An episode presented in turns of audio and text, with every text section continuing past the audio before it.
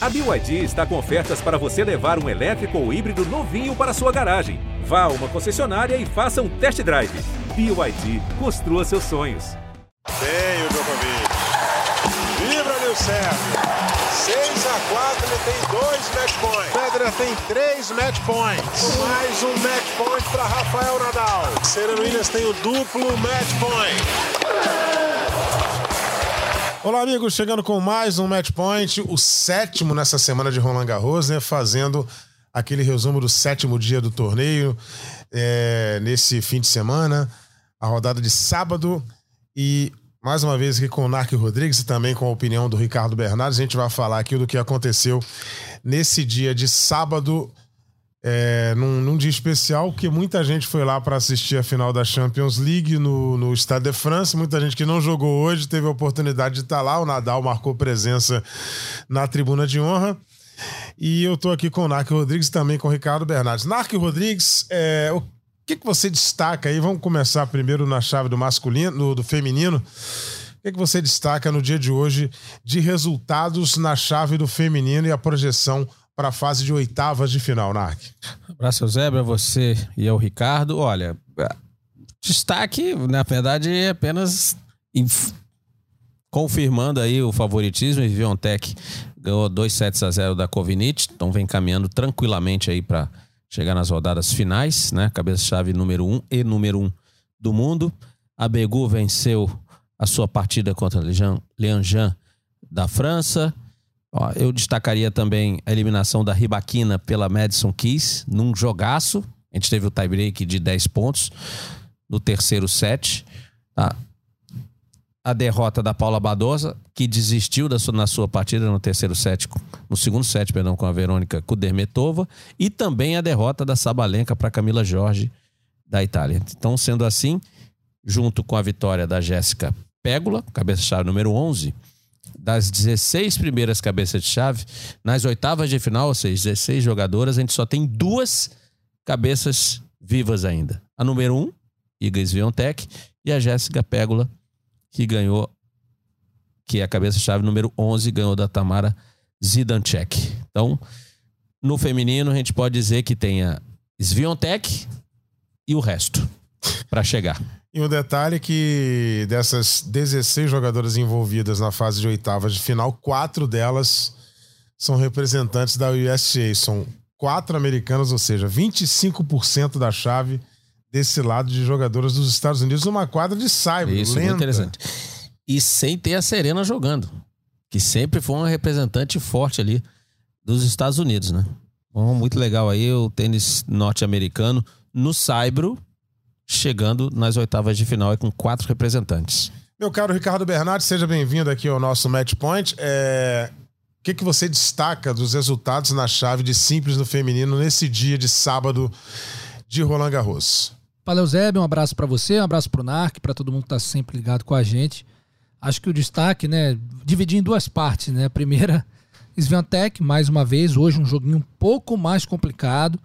Ela estava naquele modo, voando. Depois o segundo set deu uma enroladinha, mas ela conseguiu lidar bem com essa diversidade e, e avança mais uma rodada ainda sem perder set, né? E o outro destaque, eu acho que as outras cabeças de chave ficando pelo caminho, né? Começando pela Paula Badossa, que sentiu um probleminha e acabou desistindo ali no, no comecinho do segundo set. Ela que já tinha passado apuros em alguns outros jogos, né? Então já não vinha de uma campanha tão boa assim. Uma pena, nunca é legal ver um, um atleta abandonando uma partida e para abandonar uma partida de Grand Slam é porque não, não tem condição mesmo. Porque ninguém, ninguém abre mão à toa de um Roland Garros, Wimbledon, ou US Open ou Australian Open. Né? Então, é, e além dela, tivemos também Sabalenka, né? Começou jogando bem contra a Camila George, depois alguns problemas ali, derrotada a gente já falava sobre ela, que ela é capaz de fazer jogos memoráveis e, e partidas assim que nem parece uma tenista do calibre dela. Dessa vez também não avança. Então, é, continuo com aquela previsão que eu estava fazendo nos últimos tempos. Ou a Sviantec vai ganhar Roland Garros com o pé nas costas, ou a gente vai ter um, uma final aí surpreendente. Queria fazer só uma última ressalva também. Tivemos outros resultados, mas eu gostaria de destacar a grande a grande atuação da Madison Keys, né, na parte final ali, principalmente no segundo e no tie-break do, do terceiro set, no match tie-break, ela jogou muito tênis, não deu chance nenhuma para Ribaquina. Legal a análise do Ricardo Bernardes aí para a chave do feminino, né? Então, Naka, a gente dá uma repaginada aqui nos confrontos de oitavas do feminino. Igas Viontech vai enfrentar a Zeng da China numa, na parte de cima da chave. Jéssica Quer que eu dê palpite em todos? Vai, palpite para Sviontech. 2 a 0 Sviontech. Então teremos também Jéssica Pégola e Camila Begu. Irina Camila Begu, é isso aí? 2 né? a 1 um, Pégola. É? É, rapaz. E teremos também ali Verônica Kudemetova contra Madison Kiss. Madison Kiss 2 a 1 um. Daria Kazaktkina contra Camila George. Esse aí que tem empate não pode, né? Não. Então não vou na Camila Jorge 2 a 1. É, a Martina Trevisan contra a Alexandra Sasnovic. Sasnovic 2 a 0. Leila Fernandes contra a Nizimova. Que jogo bom esse. É, rapaz. Esse jogo é bom. Eu vou de Anizimosa, Anizimova 2 a 1. É, Mertens e Coco Golf. Coco Golf 2 a 0. Jill Teichmann e Sloane Stephens. Stephens já foi vice em Roland Garros, hein? Stephens 2 a 0. Os palpites do Narc Rodrigues e eu quero também os palpites do nosso querido Ricardo Bernardes. Bom, Eusébio, é, vamos começar então lá em cima na chave com Sviantec e Zeng. É, a Zeng vem aprontando, né? Então talvez aí se a Sviantec é, der uma bobeada, não sei não, mas é, eu, eu tô muito confiante da maneira que ela tá em quadra. A, a polonesa tá ela tá bem fisicamente, ela tá com um, um, controle de bola muito bom, tá agressiva nos momentos certos, então confio na Sviantec. É, Pégola e Begu, olha, eu acho que aí pode dar a Romena, viu? Acho que ela tem jogo para incomodar no Saibro, ela se movimenta bem, ela luta bastante. É, vamos apontar uma surpresa, né? Então eu vou na Begu nesse jogo aí.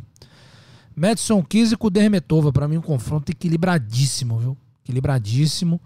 É, acho que se a Madison Keys jogar no modo como ela jogou, como eu tinha falado há pouco no, no match tie break, jogou demais. Se ela con con conseguir essa constância, né, que nem sempre a Madison consegue, eu acho que ela pode avançar. Então eu ficaria com ela, mas eu acho um confronto extremamente equilibrado.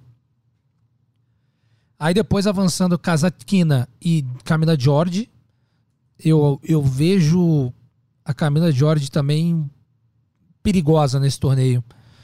Ela tem, depois que ela conquistou o primeiro título dela, quase aos 30 anos de idade, ela parece que deu um, aquele salto de, de constância no tênis, então acho que pode dar a italiana. E, na, e a outra italiana, a Trevisan e a Sasnovic, também acho que a Trevisan tem chance. Acho que a Trevisan tem um, um jogo muito interessante, muito intenso, também de muita entrega. Também, olha, vou, vou dar dupla Itália aí, Camila Diori e Trevisan avançando. Ó, Leila Fernandes e Anisimova, também outro jogo interessantíssimo, hein? Interessantíssimo. É, acho que a maior regularidade da Fernandes pode fazer a diferença. Tá? Apesar de eu gostar muito da Anisimova jogando, acho que a Fernandes leva uma vantagem pela regularidade dela. É, bem equilibrado também, mas se tivesse que apontar aí, eu ia para canadense. E aí daria americana na Coco Golf e Mertens. Apesar da Mertens estar tá se apresentando bem, acho uma boa jogadora. Ah, talvez seja a hora da Coco Golf mostrar algo mais e possa ser num jogo como esse.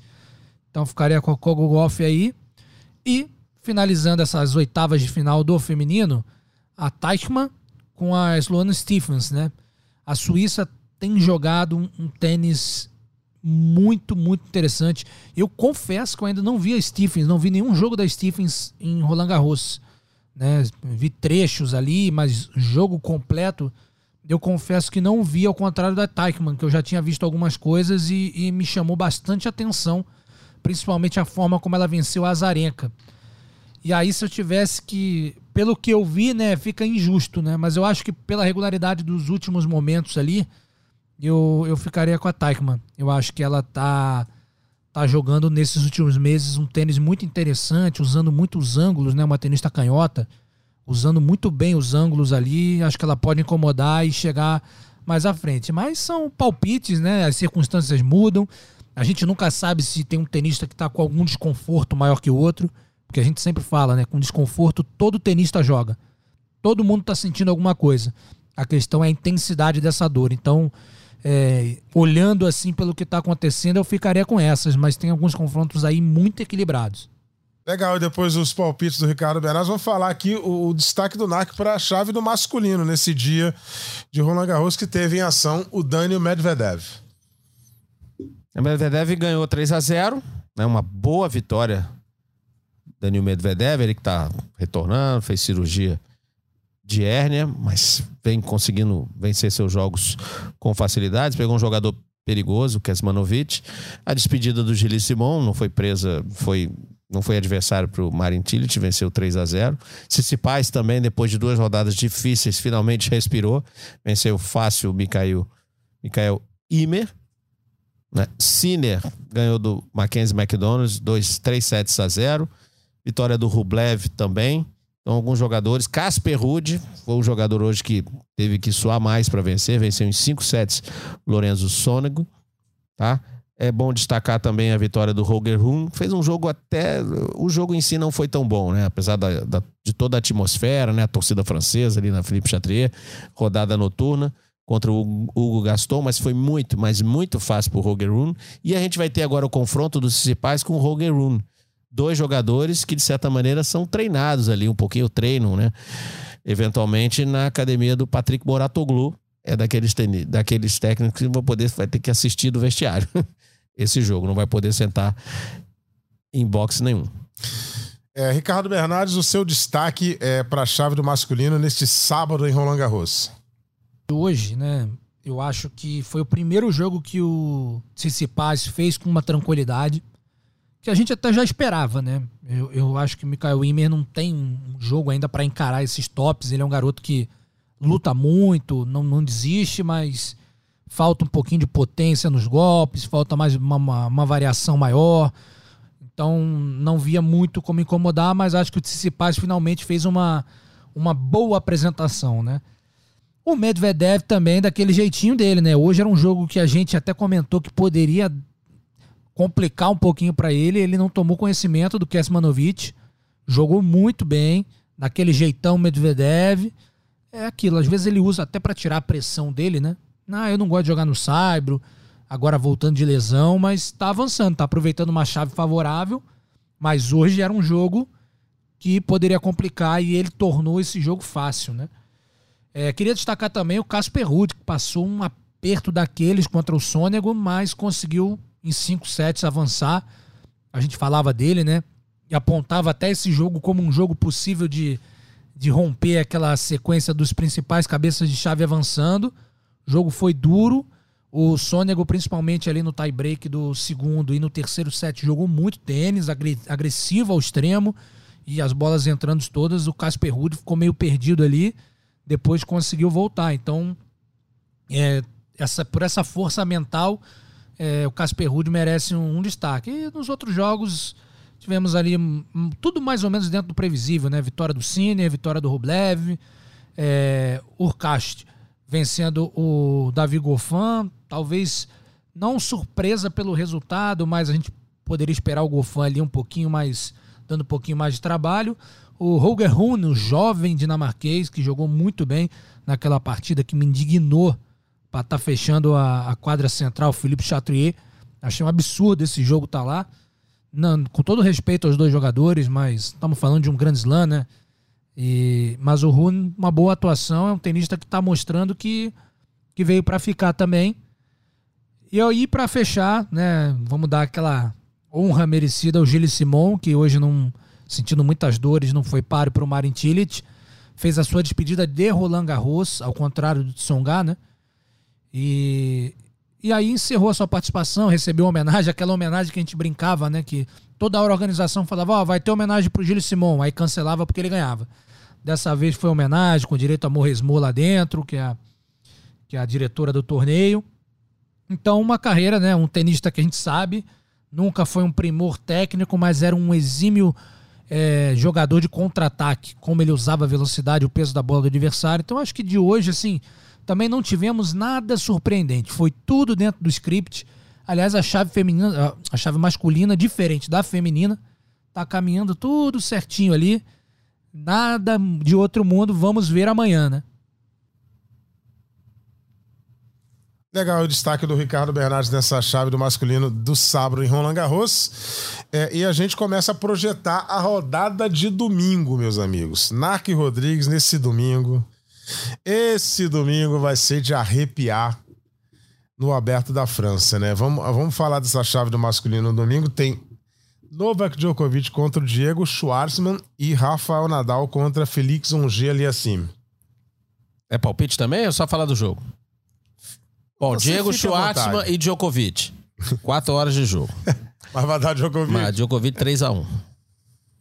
Nadal e Onge Aliassime. Nadal 3x0, no máximo ali um 7 num 7-5, 7-6. Mas Nadal 3x0. Lembrando que esse jogo é aquele no qual o tio Tony não estará presente, porque ele já declarou que não vai sentar. Ele é contratado do, do, Aliax, do Aliassime, né, como técnico, mas também trabalha na academia do, do sobrinho. Então ele declarou já que não estará presente nesse jogo aí. Teremos também Alexander Zverev contra o Bernabé Zapata Miralles. Acho que 3 a 0 você acha Zverev. que a função, a, a, a trajetória do Zapata Miralles já termina por aí? Mas se ele pensar assim também, entrar de maneira destemida, sair soltando o braço, a gente sabe que o Zverev costuma enrolar uns joguinhos desse aí quando o favoritismo dele é muito grande. Mas não acredito. Acho que 3 a 0 Zverev tranquilo. É, esse jogo é o jogo que fecha a programação, sessão noturna, Carlos Alcaraz e Karen Kachanov. Alcaraz.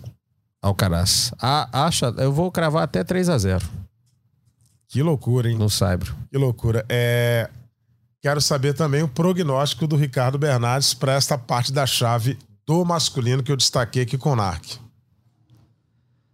Bom, primeiro, quem sou eu para discordar de Narc Rodrigues, né?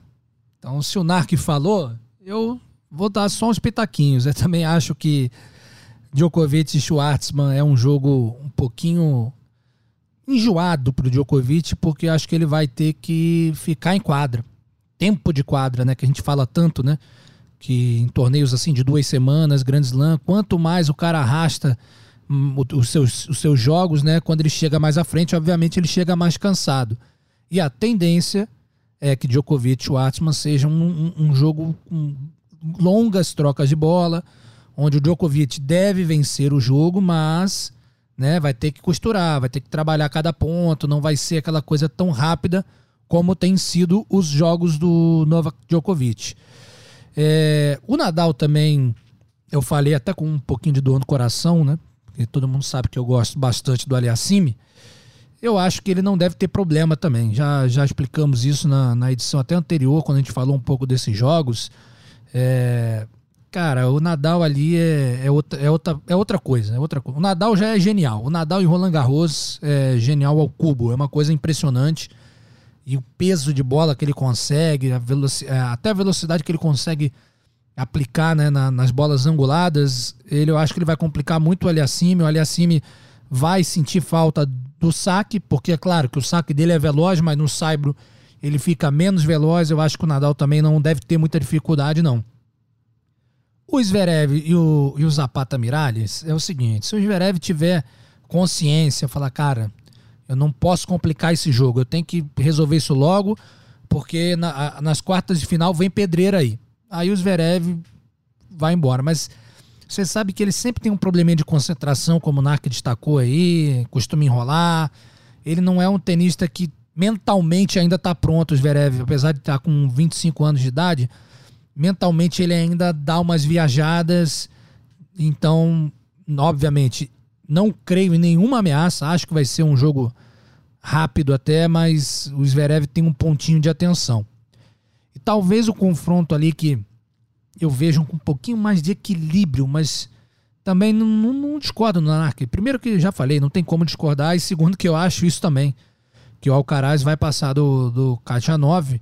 Só acho que de repente um set bem jogado ali do, do russo possa fazer com que esse jogo vá para um 3 a 1 Que também, pensando do lado do Alcaraz ali, É, não seria, a não ser que seja um jogo muito longo, né? Tie break, tie break, tie break. Não seria ruim também não perder esse set para dar aquela aquela emoçãozinha a mais, fortalecer um pouco mais a parte mental, mas também considero que teremos sim as quartas de final tão sonhadas, né, tão faladas, não, não sonhadas, mas faladas desde o início, né, que seria Djokovic e Nadal, Zverev e Carlos Alcaraz, e um desses quatro estará na final de Roland Garros. Eu creio nisso, todo mundo queria isso e acho que isso vai acontecer. Legal, a opinião do Ricardo Bernardes também nessa, nessa, nesse lado da chave, que é o lado mais badalado da chave masculina de Roland Garros. E teremos aí, nesse domingo, jogos interessantíssimos nessa parte da chave de Roland Garros. E, e concluindo ainda, teremos nesse domingo o encontro da Leila Fernandes contra Anise Mova, a gente já destacou aqui. É, essa é a programação da Felipe Chatrier, começando às 7 da manhã. Depois tem a Elise Mertens contra a Coco Golf o Angelo Assimi contra o Nadal, jogando na Chatrier e o Cachanov com o Alcaraz. Na Suzanne Langlan, Martina Trevisan e Alexandra Sasnovic. Na sequência, o Djokovic com o Schwarzman. Em seguida, tem o Alexander Zverev com Zapata Miralles e a Jill Teichmann fechando a programação dessa quadra contra Sloane Stephens. A programação desse domingo é, de Roland Garros, nesse oitavo dia. E ao fim do oitavo dia, estaremos aqui mais uma vez gravando o nosso Match Point, destacando o oitavo dia do torneio. Lembrando que amanhã, seis da manhã, nossa cobertura começa com oitavas de final de duplas. Rafael Matos e o espanhol Vega Hernandes vão enfrentar os belgas aí. Gilles e Vliegen. Isso, é um jogo difícil, mas o Rafael Matos vem surpreendendo essa dupla dos dois aí. Essa dupla, ele e o espanhol vem jogando bem demais, né? Surpreendendo, já ganhou o título ATP esse ano. Quem sabe? Quem sabe, né? Bom, a gente está chegando aqui ao fim da nossa sétima edição desse nosso Match Point durante as duas semanas de, de Roland Garros, as edições diárias. É, estaremos de volta no domingo, fazendo o resumo do oitavo dia. E você já sabe, né? ge.globo barra matchpoint para você acessar as nossas edições e ge.globo barra tênis para as notícias do tênis. Agradeço aqui a participação de Narc Rodrigues e Ricardo Bernardes. Forte abraço a todos e até amanhã.